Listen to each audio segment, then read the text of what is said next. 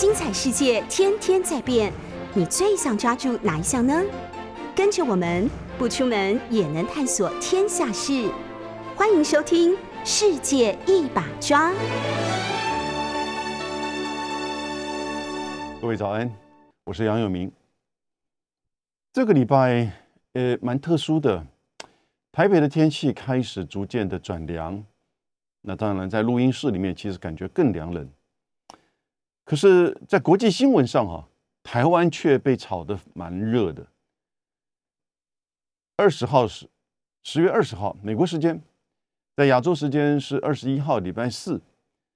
呃，有三位美国要派驻前往亚洲国家的这个驻这个就是预定的大使，前往美国的参议院去作证。他是到外交关系委员会。做听证之后呢，外交关系委员会应该会在这个礼拜举行投票。如果通过这个委员会的同意的话呢，就会送到院会，院会呢就会再一次的进行这个投票。那这个只要通过半数啊，投票者的这个半数，那他就会成为驻中国大陆、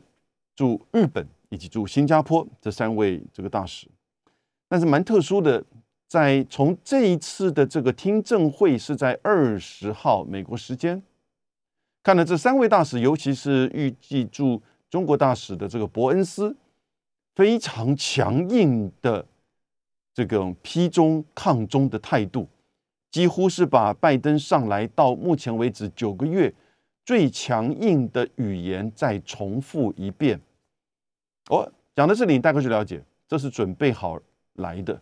也就是他大概把过去这九个月针对中国大陆，除了贸易跟经济这一块之外，哈，蛮特殊的，其他的非经济的议题全面的，就是这个批判啊，经济议题略有谈到。驻日本、驻新加坡的这个大使两位也是一样，呃，虽然他们驻要派驻日本跟新加坡，可是呢。谈的主题还是如何去联合亚洲国家、印太国家去联合抗中。隔了一天，拜登在 CNN 举办的这种电视直播的 Town Hall，也就是人民大会堂这样子的一种人民大会了哈，公民大会的一个节目当中，他跟主持人 Edison Cooper 以及这个来宾哦互动，然后呢回答问题。白宫呢？我们当然看到马上的这个报道，但隔了两天，白宫把全文的，就是这个提供出来。我们上去看，在蛮后面的部分提到了台湾，比例并不多，但是呢，反而是引起国际媒体的这个普遍的关注。拜登再一次的强调会来防卫台湾，协防台湾。然后呢？在同一个时间，应该也是十月二十一号、二十二号的时候呢，美国国务院的副次卿叫 Rick Waters，翻成中文，他的中文名字取名叫华志强。华志强参加在华府的一个智库的会议当中，提到了二七五八号决议。二七五八号决议就是取代中华民国由中华人民共和国取得。这个联合国的中国代表权，哦，然后呢，这个决议到现在刚好满五十周年，也就是今天，预计今天习近平可能会针对这个中国大陆进入联合国五十周年发表谈话。华志强的这个谈话，你看延续了从伯恩斯、拜登到华志强，连续三天非常强硬的针对围绕台湾议题。都是在谈谈台湾议题，台湾天气变凉了，但是呢，我们在国际媒体在美中的这种交锋上面，Well，你说美中交锋其实不太对哈，应该是说美国不断的提起台湾的议题，来去重新的再次定义、再次保证，以及再次挑起中美之间的敏感的神经。提起保证台湾议题的这个防卫，啊，然后呢，针对二七五八这个是中美之间一个一中政策当中或一中原则当中，哦，的最主要的一个核心啊。当然，这个都会有其他的一些法律层面的辩论哈。二七五八号的这个决议，我想我们等待这个习近平也许今天谈话之后，我们留着明天或后天，跟香龙一起这个请教，或者是我再来做这个另外的这个时间的评论。那当然，庞培奥美国的共和党也没有就是说这个停歇，庞培奥庞培奥马上就说希望拜登讲话算话哟，你不要只是随便的这个说一说，因为当拜登讲完话之后啊，那马上白宫马上白宫就发了一个声明说，我们对中国大陆对两岸关系的政策不变，然后马上人还在欧洲的美国国防部长就是 Austin 也说。我们仍然坚持一个中国政这个政策，啊，有一点像是在做这个把这个话给拉回来，好像是拜登是一个口误。美国两个不同的报纸，《华盛顿邮报》《纽约时报》也都有不同的解读。那所以这个现在是台湾突然现在变成美国，不管是哪一个层面，都不断提起哦的这个议题，是真的要来防卫台湾。是真的要来帮助台湾参加联合国的会议组织啊？是真的要来协助台湾的这种自我防卫，甚至来协防台湾吗？这个问题哈，我们来看一下。我先把一些具体的这个事实为各位再重复一遍啊，一面就是说，各位各位可能对这个事件并不是非常的清楚。举例，我们先谈这个伯恩斯。美国预计驻这个中国大陆的大这个大使，这将近有一年的时间，其实这个大使不在，因为这个川普的后面几年之前的那个呃，就是艾奥瓦的那个州长，他就提早回去，因为他要帮川普这个竞选。这个 Nicholas Burns 啊，其实在一九九七年这个香港回归的时候，他就是美国国务院的发言人，后来一路曾经做到美国的副国务卿，所以他一方面是职业外交官，另外一方面呢，他也是民主党这一边啊的这个政治任命的国务院的这些官员，所以他虽然有职业外交官的这个背景跟经验，但毕竟他还是做过这个民主党的政治任命的官员，所以呢，你看他比较不像是一个传统的职业外交官，而像是一个由民主党任命的这个政治任命。他在二十号在参议院外交委员会这个。任命听证会上面，哈，他跟另外两位要驻日本的这个伊曼纽，以及要驻新加坡的这个卡普兰，当然是以他的发言最引起关注。他说，北京在印太地区是激进的作为，怎么样的激进呢？就开就开始在列数，然后呢，他更进一步说，中国大陆是美国的最危险的对手，最危险的对手。他提到新疆的种族灭绝这个字眼，哈，种族灭绝在这一阵子这一两个月，似乎我们以为说从中美关系，就是美国对中国大陆的这个这种就是批评当中啊，似乎已经消失了。过去是一直布林肯，最早当然是庞培奥，然后呢，布林肯接的这样一个说法之后呢，在拜登九月初和习近平十号通话的时候呢。拜登在上上礼拜参加有关一个人权会议的时候呢，指责新疆的是强迫劳工，就没有说这个种族灭绝。我们以为说这样子一个定位，这个就是对于新疆的议题，把它定义在这个强迫劳工。特别是在八月，各位还记得吗？美国从阿富汗撤军之后，遭遇到这样子的这种就是这个屈辱性的这种撤退。那使得大家才想到，这二十年来，其实是因为九一一的攻击，美国挥军阿富汗，也就是反恐战争。美国在阿富汗打的就是反恐战争，因此跟阿富汗其实有这个这个短短接邻的新疆地区，其实在过去二十年也遭遇到许多的这个恐怖主义的攻击，而且不限于这个新疆地区，是对整个中国大陆。所以呢。中国大陆这边对于新疆的反恐的措施呢，这几年开始强化。那强化的一些作为，使得国际上开始对他批判说这是一个违反人权。那甚至庞培奥把他无限上纲，叫做种族灭绝，没有错。我反对这样子一个种族灭绝的认定，我觉得其实是没有这个扎实的法律跟事实的基础，是而且进一步的破坏了现有的国际秩序，对于这种违反人道哦以及种族灭绝罪的罪的认定，他把它政治化的使用，而布林肯也这样子用。以为说这个用法好像不会再出现了，就没想到伯恩斯再一次的说中新疆是种族灭绝，台湾议题，澳洲立陶宛遭受到这个经济的胁迫和欺凌和恐吓，而呼吁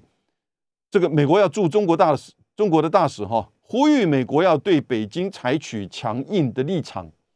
嗯，好奇怪啊。这个你要去中国大陆做大使，你反而倒过来呼吁华盛顿要对中国采取强硬的立场，他是不是有点忘记他是要提名做中国大驻中国大使，而不是做那个国务卿哈？他进一步说，中国虽有强大的这个实力，但缺乏真正的盟友哈，但缺乏真正的盟友。因为我有二十号他这么讲，可是他大概忘记了，在十月十八号的时候。中国大陆跟俄罗斯的十军舰进入到这个穿越日本的金青海峡哦，然后呢绕了一圈，从二十三号由这个九州南端的大隅海峡哦，再穿越绕了日本一周。我不管他，也许伯恩斯不认为呃中俄之间的合作是真正的盟友哈，然后他指责中国大陆对印度和越南、菲律宾等海洋。这个南海主权的国家的这种就是压迫，以及在东海地区对日本进行侵略行为，所以美国应该有信心在盟友的帮助下对抗中国，捍卫其价值观和利益。以上都是重复他所说的话，还没有结束。他更进一步说，呃，因为他自己在一九九七年的时候是美国国务院的发言人，所以他。当然，这过程当中，他回答了记者很多有关于美国对于香港回归的这些看法跟立场。那他认为，过去这几年北京违反对于香港一国两制的所有的承诺，所有的承诺，他英文是这么讲哦。因此，他觉得美国就不能够相信中国大陆对于台湾的任何的说法和承诺，完全不能信任。他这么说，所以。华盛顿要深化对台湾的安全这个援助，在两党的共同的基础之上，协助台湾维持自卫能力啊，协助台湾强化不对称的战力。他没有，他没有说要一要去协防台湾哈，那个就在法律上碰到了，政策上碰到了这个问题。但他说应该要维持台湾的自治自卫能力，以及协助台湾强化不对称战力啊。他表示说，要让台湾成为一个难以这个敲裂的坚果，a tough nut to crack，啊，也就是一个像是一个坚果，但是很难去被敲裂。那透过台湾关系法协助台湾提升不对称的这个就是战力，哦，以及这是他认为我们最重要的事情。他认为我们最重要的事情到北京去，他认为。提供台湾的这个不对称战力是他最重要的事情。到北京去，他呼吁华盛顿对北京采取强硬的政策。我然后呢，他说这个中国大陆频繁进入台湾的防空识别区的行为甚为恶劣。那他很显然的认为中国大陆打算收复台湾，美国需要加倍努力防止这些情况的发生。啊在台湾，我想当然看到这个他的谈话，我基本上，呃，有些人马上跳出来是表示欢迎，有些人会觉得有点就是说犹豫啊。我想以及有些人会有一些这个质疑。的的确确要派往中国大陆做大使的这个伯恩斯，虽然他是政治任命，但是强谈话强烈到这种程度，不要说中国大陆的就是发言人汪文斌说。这个是大概所有要派往中国大陆做大使，在这个外交委员会的听这个任命听证会上讲的可能最强硬的话，我觉得不止如此，大概可能是到目前为止，拜登政府的官员里面可能讲话对中国大陆讲话最强硬的，而且在一次的谈话把这个所有的强硬的话都完全的提出来。那特别是不只是他自己本身要去做这个驻中大使的这样子的一个角色，同时。也在这两三个月当中，其实美中关系似乎要再进行再挂钩的这样的一个发展的方向啊。那这个拜登、布林肯针对中国大陆的这个谈话，都比较在态度上、在言辞上似乎有一些放缓的迹象。突然，在一个要前往中国大陆做大使的这个伯恩斯的这个听证会当中，却把所有的这一些。的这个强硬的话都讲出来，好，我再讲一遍的，再提部分。这个去日本做大使的这个伊曼纽他说：“啊，印太地区的自由开放和和平繁荣是美日安保是作为这样子一个基石哦。那他驻日大使一职呢，是会把对抗中国视为把这这个美日安保视为最主要的这个堡垒。”而派往新加坡的卡普兰，这个这个 Kaplan，他也说会强化他美国和新加坡的伙伴关系。他知道新加坡的李显龙讲过很多次，就是新加坡不会在中美之间选边站。新加坡李显龙的这个谈话不只代表新加坡，其实代表东南亚十国，也代表东协、东盟的基本的立场。但卡普兰说，他会维系美国对新加坡的军售、军事训练等互动，协助全球应对中国造成的威胁。为了当然，中国大陆马上就是由外交部发言人这个汪文斌啊，就谈到汪文斌谈话就和缓的多了。他只是说要求这个伯恩斯要认清世界发展的大势，多说建设性的话，多做建设性的事。那目前他前面所谈的话都是充满冷战零和思维，也和事实不相符合。我好，这个是伯恩斯他讲的话。我觉得我们现在评论评论这一段好了，好不好？呃，拜登的话，我们这个下一段来再来谈。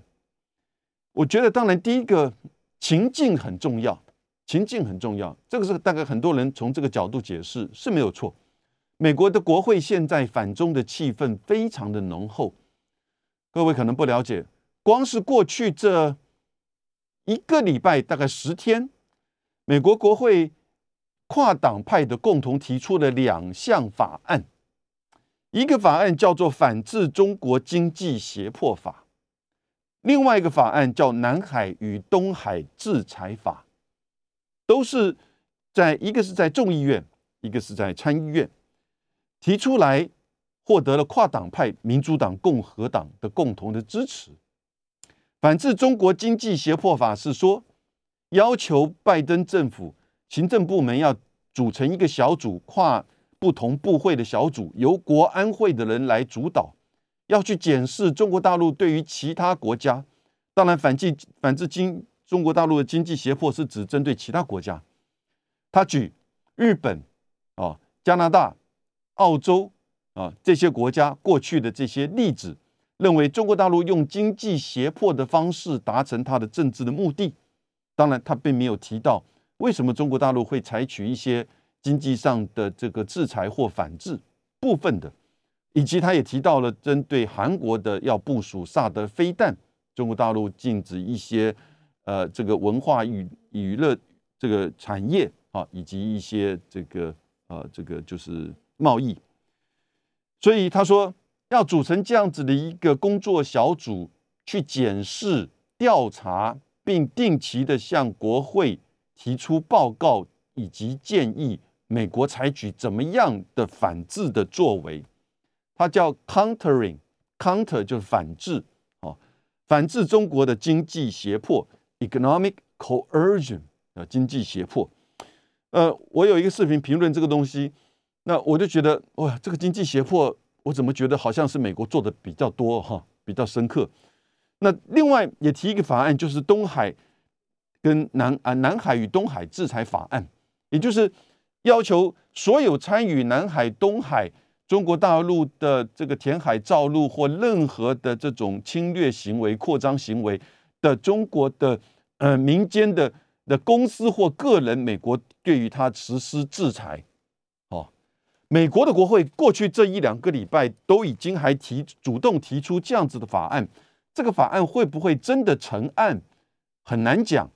因为大部分其实都办是授权给行政部门的自留裁这个裁量权哦，所以会不会做怎么做，完全还是行政部门去做。不过呢，他等于在法律上开了一道门给行政部门，也表示了国会对这个议题的这个重视。现在你看到伯恩斯到美国去做这个前往驻中国大使的这个任命听证会，他当然知道，在美国的国会，如果你不讲这些强硬的语言的话，你会被 K 的满头包，你甚至可能会被投票不让你去的这个情况。美国国会现在根本不在乎要不要派一个前往中国大陆这个大使，因为以现在的美中关系，美国会国会会在乎吗？对不对？他当然也不愿意派一个。去跟中国磕头，或者是说跟中国去这个友善交往的这个大使，他们一定这样子观点，所以他认为说，如果你强硬的话，我就会支持你。可是美国的这个行政部门，白宫或者是这个国务院，他需要有一个沟通管道，不是只有拜登打电话，或者是这个苏利文去这个瑞士啊跟杨洁篪见面，所以他需要一个沟通管道，因为现在美中之间。很缺乏管道，所以呢，就让他在这个里面讲了这么提到美国预计要前往北京做驻中大使的伯恩斯，上个礼拜四，台湾台北时间的二十一号，美国时间二十号，在参议院的外交委员会任命听证会上是哇，非常的强硬的这个谈话哦，大概把。所有过去这九个月来，拜登对政府美呃中国大陆方面的指责，全部都谈出来。不过没有经济贸易这一块哦，哦，不过没有经济贸易这块。他谈到这个新疆的种族隔离，他谈到这个就是北京的这个激进的作为在亚洲，谈到他是中国大陆是美国最危险的对手。当然谈到就是台湾。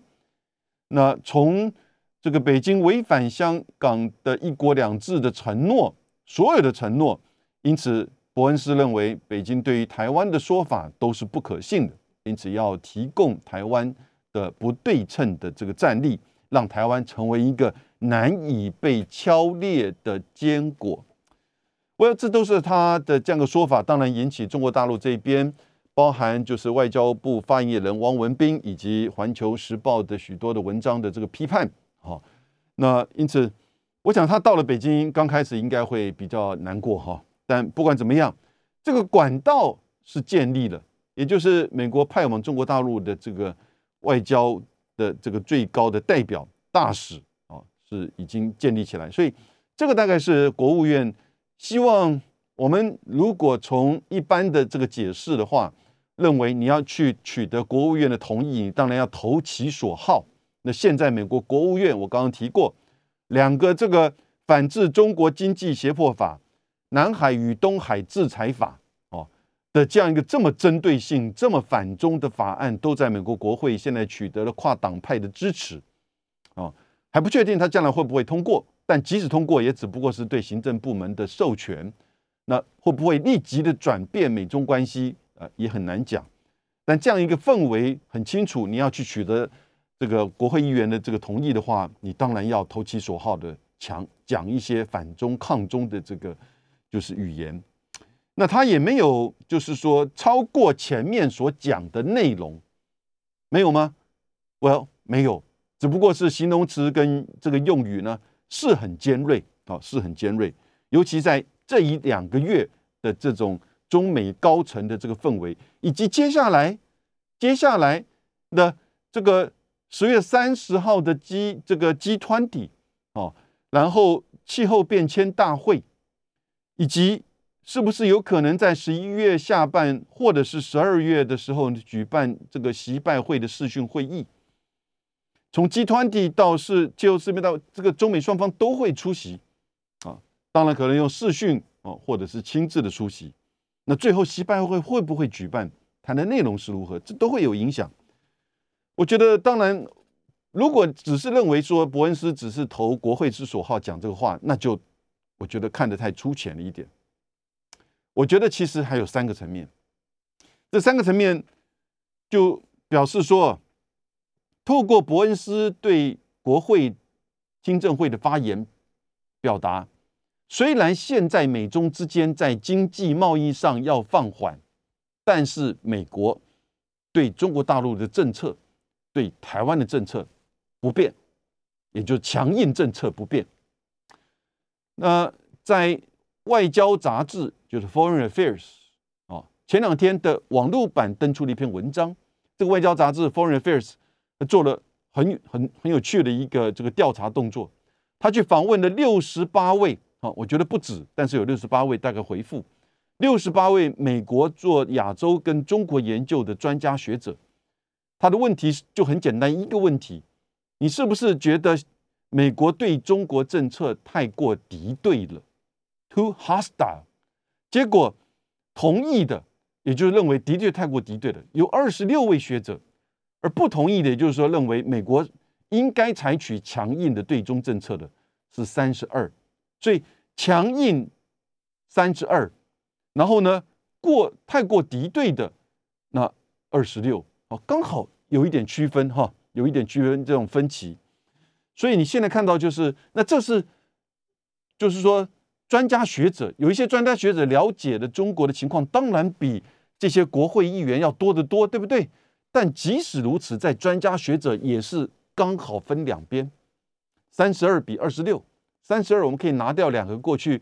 这个川普任命的这个官员啊，二十六我们可以增加一两个，中间有十十个人是认为中立，那十个人包含中国大陆一位这个学者叫王吉思，哦，大家很清楚，所以他可能是刻意避免造成困扰啊，选择这个中立，所以。即使是在美国对中国大陆相当了解的政治的、经济的、呃社会的，做这方面研究的，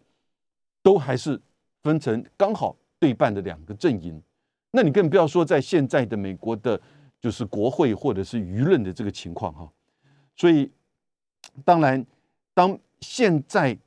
似乎中美之间开始要转向和缓的时候，再挂钩的时候呢？那他必须要透过这个场合，也就这是一种表态，这是一种政治宣示，我们对中国大陆的强硬的态度跟立场没有改变。好，那第二个呢？我觉得这也是一个黑脸白脸的分工，也是个黑脸白脸的分工。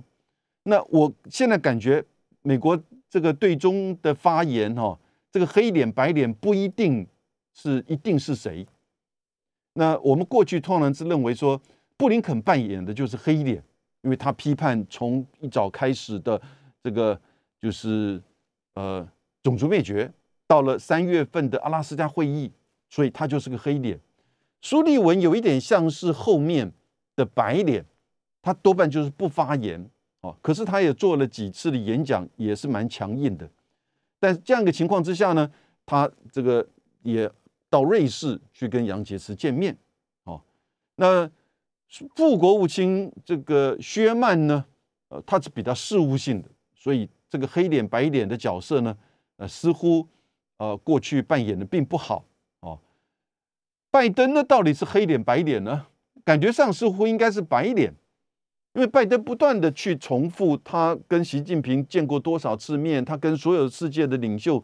的这个在一起的时间都不如他跟习近平在一起的时间多，他对他呃很清楚、很了解，我们很深厚的关系。哦，他虽然不像川普这个早期的时候，甚至说我很佩服、很钦佩这个这个习主席，他没有这么说。但是呢，习近平呃这个拜登却不断的说，强调他跟习近平之间的互动有多少。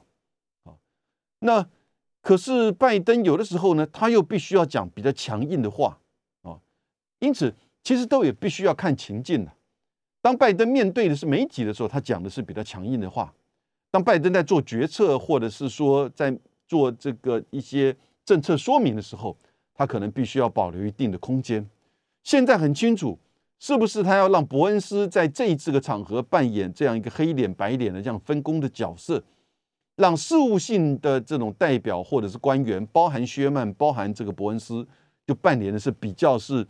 就是说在这个政策上比较强硬的态度，提出一些这个具体的这些批判或者是这个建议，然后呢，在这个高层做决策的这个层面呢，维持他这个弹性。黑脸白脸的这个角色的这种分工，呃，现在不是很明确，不过很感觉上似乎有这样的一个方向。第三个，我觉得其实是不是某种程度啊，甚至在预告接下来中美之间经济会放缓，也就是经济上的这个关系会再挂钩啊。我刚刚讲的，他要去再一次的向国会、向媒体表达啊，我们对中国大陆的强硬政策不变。虽然在，因为他们也看到了外交这个杂志《Foreign Affairs》的这个调查当中，其实讲起来哈，认为美国对中国大陆太敌意的，其实有接近一半。如果你把中立的都算过来的话，那甚至就超过一半。哦，他认为美国的真正的知识界、学术界，大概对于从川普到拜登的对中政策，其实是觉得有一点，基本上是满足自己。哦的这种就是这个各个层面哦，那以及是内政的取向，来自于共和党，来自于川普的这种压力跟批评，没有错。当拜登跟伯恩斯讲完话之后，庞培奥马上跳出来，要几乎再加码，让他们这个方向没有办法去做任何的这个变动。因此，这是一个蛮复杂，从美国国内两党的斗争到中美之间，但是呢，都把台湾挑出来。作为他们的这种就是言辞上、政策上的这种针对，甚至斗争的这个场域啊，所以这个是你看到在台湾这边呢，虽然我们只是感觉到天气很冷，没有感觉到这个台湾在国际媒体上，在中美的这种，这就是说交锋上，在美国提出来对中国大陆的指责上，我们却是最热门的这个就是代名词。啊这个搜寻的这个这个字眼，那因此报道上面也不断的强调这个台湾，许多的文章还不断的去做说图、说文解字、解释。哎，台湾议题到底是怎么样的议题？这一段时间发生了什么这样的情况？甚至还图文并茂的告诉我们，我讲的都是国际的媒体在台湾议题上到底是怎么回事了。似乎看完了之后，只是为台湾更加的担心跟紧张啊，所以。这样的议题，在我在台湾没有感，无感，哦，报纸上的这些东西，可是我想，很多朋友们大概当然还是会注意，还是会紧张。当大国不断的在谈台湾议题的时候，其实似乎在预告一个台湾似乎会产生进一步的冲撞，或者是怎么样的政策的变化的时候了，对不对？然后呢？当大国一旦觉得说自己的动作或自己的提出来的这种刺激不够不足够让对方这个反应的时候，他会再加码。我看到拜登政府在台湾议题上真的不断在加码。不要说反制中国经济胁迫法、南海与东海制裁法，南海、东海都跟台湾有关，南海跟东海的中间就是台海。哦所以，那当然，针对台湾跟台海的这个相关的法案，国会通过的就更多了。所以，从就是这个伯恩斯的谈话，我们就可以进一步了解到，现在美国对中政策，哈，台湾真的变成一个一个矛，一个就是笔尖，不断的在戳，不断的在刺，那不断的在挑起，就是双方之间的这个争端。双方之间啊，对于台湾议题的不同的看法，而这个不同的看法似乎越来越分歧，越来越撕裂。而各位，将来被撕裂的是谁？是台湾呐！当伯恩斯在国会作证讲了这么强硬的话之后呢，刚才的分析，面对国会的这种反中的氛围，他必须要投其所好，但不止如此。其实代表着也是对中政策的不变，特别是强硬的这个政策不变，黑脸白脸的这个分工。那我现在进一步怀疑，其实某种程度，当美国开始在某一个事情往前推一步的时候啊，就代表着它有一些政策的变化了。这个政策的变化，我们现在感觉不到在台对台政策有什么大变化，那一定是另外一个方面的变化。要怎么呢？透过对台政策、对中国大陆的强硬政策的这种再表达、再保证，然后呢，来去其实提出另外一个比较和缓的做法，那就是经济，那就是关税，哦，是不是这样子的一种情况呢？一种平衡的措施，你可以就叫它两手，没有错，两手，两手，两手是经常外交政策常常在使用的。两手某种程度维持了平衡，两手同时也确保了自己的弹性，哦，因为你两手的话，到时候你要转弯，你要这个变化的时候，两边都皆可，所以这个是外交政策上那没有什么道德的判断，这是外交政策上常用的，即使是这个大陆美国，他面对中国大陆面对台湾议题的时候呢，在整个对中政策上是很全面，它有一些面。开始要放宽、放缓，好，会不会这个样子？我想我们很快就可以观察得到。那我们很快来看一下哈，拜登在二十一号就伯恩斯作证的隔一天，在 CNN 的这个公民大会当中，他被问到，哦，我把那个就是整个文章稍微看很长，他谈的内容很长，白宫有他整个全文的，就是说逐字稿。那谈到的部分是 Cooper。说我们现在这个让一个学生从芝加哥的就这个叫 Loyola University 哈，在芝加哥市里面，但是他是从这个呃 Connecticut 啊康州来的这样的一个学生来提问。那拜登马上问说：“哎，你从康州哪里来？”他说叫 Greenville Greenwich 啊。他问说：“中国刚测试了一个极音速飞弹 Hypersonic Missile，那你认为？”我们是不是可以跟得上中国军事的脚步？以及你是不是承诺保护台湾啊？保卫台湾，这三个很简单的问题。那拜登回答：Yes and yes。Yes，第一个 Yes 就是说，我们当然军力上绝对可以啊，就是说持续维持主导。第二个 Yes 就是说会去保卫。台湾，可是他之后的回答哈，全部在军事层面，也就是说，他提到中国大陆跟俄罗斯的这个军事，但是他说不用担心，我们绝对可以维持更为强大的这个军力啊。那然后呢？不过他说这个不要搞错，他又提到了习近平。你看哈，他说我跟习近平在一起的时间呢，比跟任何其他世界领袖在一起时间都。都多，嗯，他这句话已经讲了很多遍了。因此，你会听说，哎，好像我拜登要去发动一场这个冷战，新冷战对抗中国。他说不会，我绝对不想要一个新冷战和中国。那我只是要让中国大陆了解到，我们不会退让，哦，我们这个也不会改变我们的任何的观点。他的回答哈，除了前面的 yes and yes，第二个 yes，因为在回答他的第二个问题，就是会不会去 protect Taiwan 保卫台湾。可是他的回答内容全部在军事层面，以及在跟这个习近平还有不会发动新冷战啊，这个谈谈的那个内容都 OK，对不对？过去也都讲过。但是呢，这个主持人 Anderson Cooper 就很聪明了，因为他知道那个。学生问了两个问题，哈，问了两个问题。第一个，军力上能不能维持主导？第二个，是不是会去保卫台湾？这个 Cooper 就说：“So,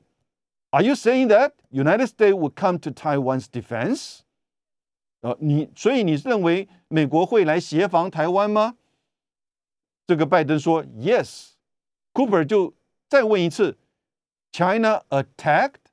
啊。If China attack，如果中国攻打的话，拜登再回复说：“Yes，we have a commitment to do that。”我们对，我们有一个承诺要做，要如此做。这个其实他是第二次这么讲，commitment to do that。OK，那他之前在也提到了，就是说那个台湾协议的时候，好，马上白宫就发了一个，就是说明说对中政策一中原则的一中政策不变。Austin 也说这个不变。各位你怎么看？你怎么看？大概我把刚刚才那个内容都讲讲了出来，对不对？所以你觉得拜登是口误吗？我个人不这么的觉得他是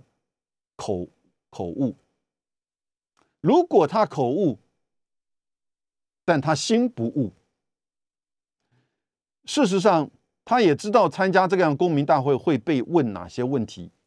他的幕僚一定都帮他准备好了这些问题，而且很简单的回答。你看他都很简单的回答，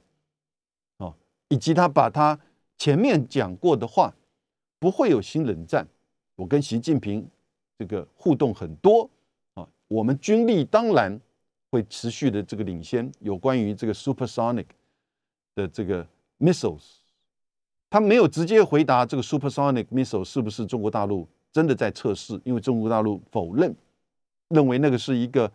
就是呃做回收测验的，就是航航天器啊。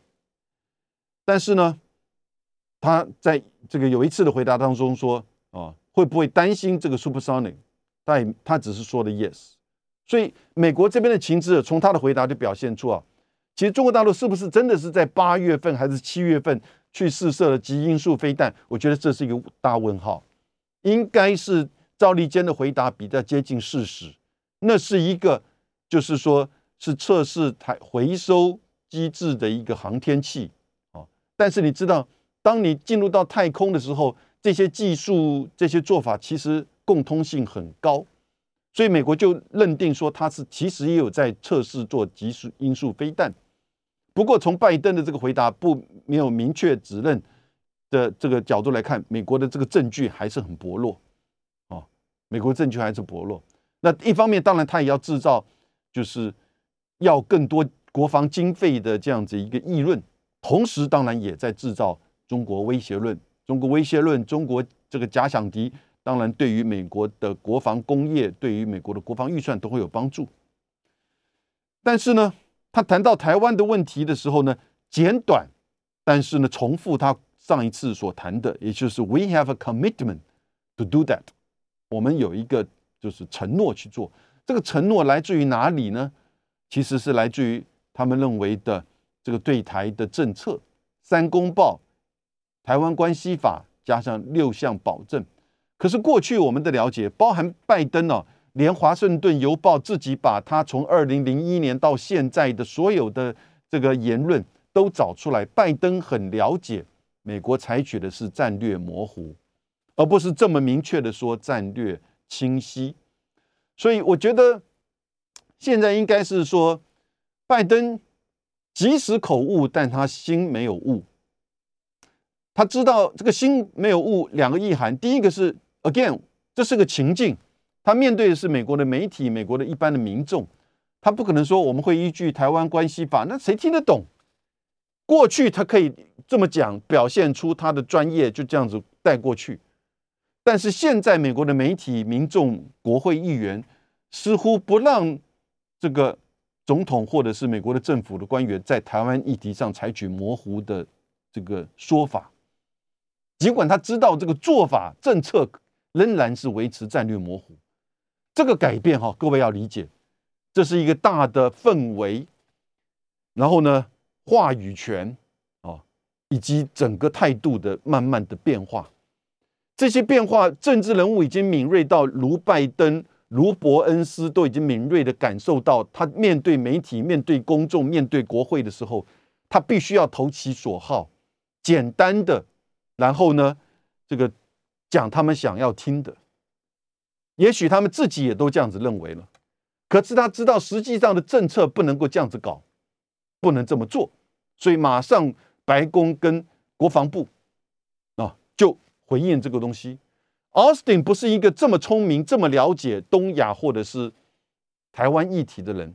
Austin 美国的国防部长为什么也反应的这么快？他一定同时也被告知，第一时间被告知，你要如果被问到这个问题，或者是你主动这么说，因为跟军事有关系嘛，协防台湾跟军事有关系，所以似乎他们两个话又把这个情境拉回来，也就是至少在美中的这个政府跟政府之间呢，那个战略模糊并没有完全破灭，那个战略清晰还是略带清晰，但是又维持它的模糊。所以这是一个很特殊的了解到，也就是美中的关系现在的展开真的是很多面。我们今天到这边。